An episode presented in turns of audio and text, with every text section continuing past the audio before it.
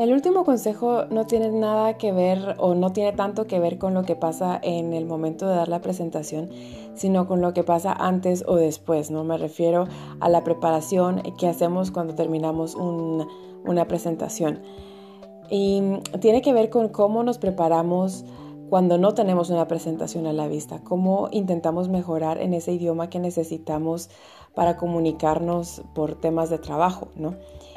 Yo siempre he pensado que el aprendizaje de idiomas no es algo que se dé en microondas, en tres minutos tenemos resultados maravillosos, como si hiciéramos palomitas de maíz. Esto no funciona así. Esto es más eh, una olla, algo que cocinamos, pero en una olla de cocimiento lento, donde hay que invertir tiempo, eh, hay que esperar y a su tiempo pues dará sus frutos. Mm, es más como poner dinero en un banco, ¿no? Si vamos poniendo un euro por día, pues tal vez en una semana no es mucho dinero, en un mes mm, hay algo, pero en un año ya se ve la diferencia. Pues es lo mismo, cómo nos preparamos, cómo seguimos mejorando en el idioma que queremos mejorar cuando no tenemos el estrés o la presión de tener que dar una presentación o comunicarnos por temas de negocios en ese idioma. Yo siempre he recomendado la música y todo el mundo me mira como si estuviera loca, pero ya que la comunicación, eh, la emoción favorece el recuerdo, la música es un elemento excelente para hacerlo. Tal vez no estoy aconsejando cantar canciones de rap, no, es tal vez mucho, muy rápido, pero, pero sí cantar me parece excelente, un ejercicio excelente, porque la canción, el cantante, no va a parar porque yo no sepa pronunciar una palabra. O porque tal vez una frase sea un poco más complicada. La canción sigue, la canción sigue, la canción sigue y yo tengo que seguir intentando cantar, ¿no? Y, eso es la vida real. Yo no puedo parar y enfrascarme en esa palabra o en esa frase que no me salió y no estoy segura cómo se pronuncia. Uno lo dice y si salió mal, pues uno espera que la gente en el contexto comprenda lo que yo quiero decir. Pero no podemos pararnos y lamentar nuestro fracaso eternamente, ¿no? Pues, pues por eso la música me parece un ejercicio excelente, un ejercicio de vocalización y si lo decimos mal, repetimos la canción hasta que nos salga bien sin la presión del momento de se van a, van a pensar que soy tonto, ¿no? Así que la música me parece un buen elemento. Otro tema es que yo sé que los eh, temas que se tratan normalmente en los libros de inglés eh, de negocios tal vez no son tan relevantes o no son tan importantes para las personas, para los alumnos.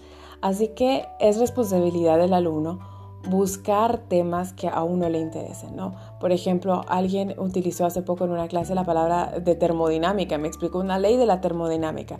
Yo siempre en mis clases he dicho, a mí no me importa que me vengan a contar, con tal de que me lo cuenten en el idioma que se supone que están aprendiendo.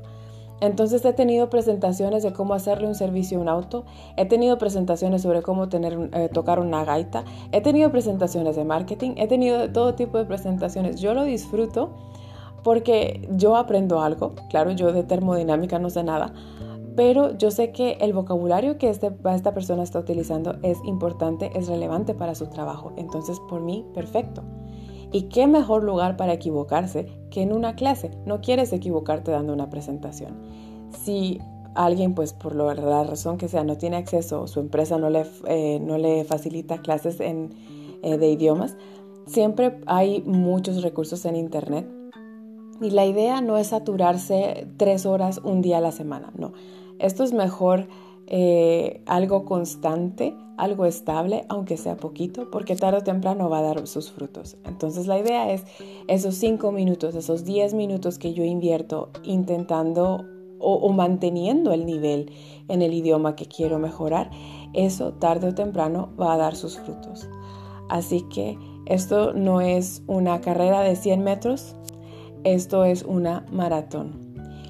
Y lo otro es que siempre nos vamos a equivocar, siempre van a surgir palabras que no entendemos, siempre hay ocasiones para mejorar. Así que sin estrés, para cerrar un poco el ciclo, sin estrés, relajados, intentando mejorar poco a poco y lo que se pueda en, los momentos de, la presentación donde hay un poco más estrés, bueno, pues entonces eh, ahí no tenemos más opción, tenemos que operar siguiendo ciertos códigos pero cuando no tengamos que, o una reunión o una presentación que dar, no abandonar por completo ese idioma porque eh, para que dé resultado, ¿no? Que el, aprendizaje es algo, requiere mucha constancia, como todo lo bueno en la vida.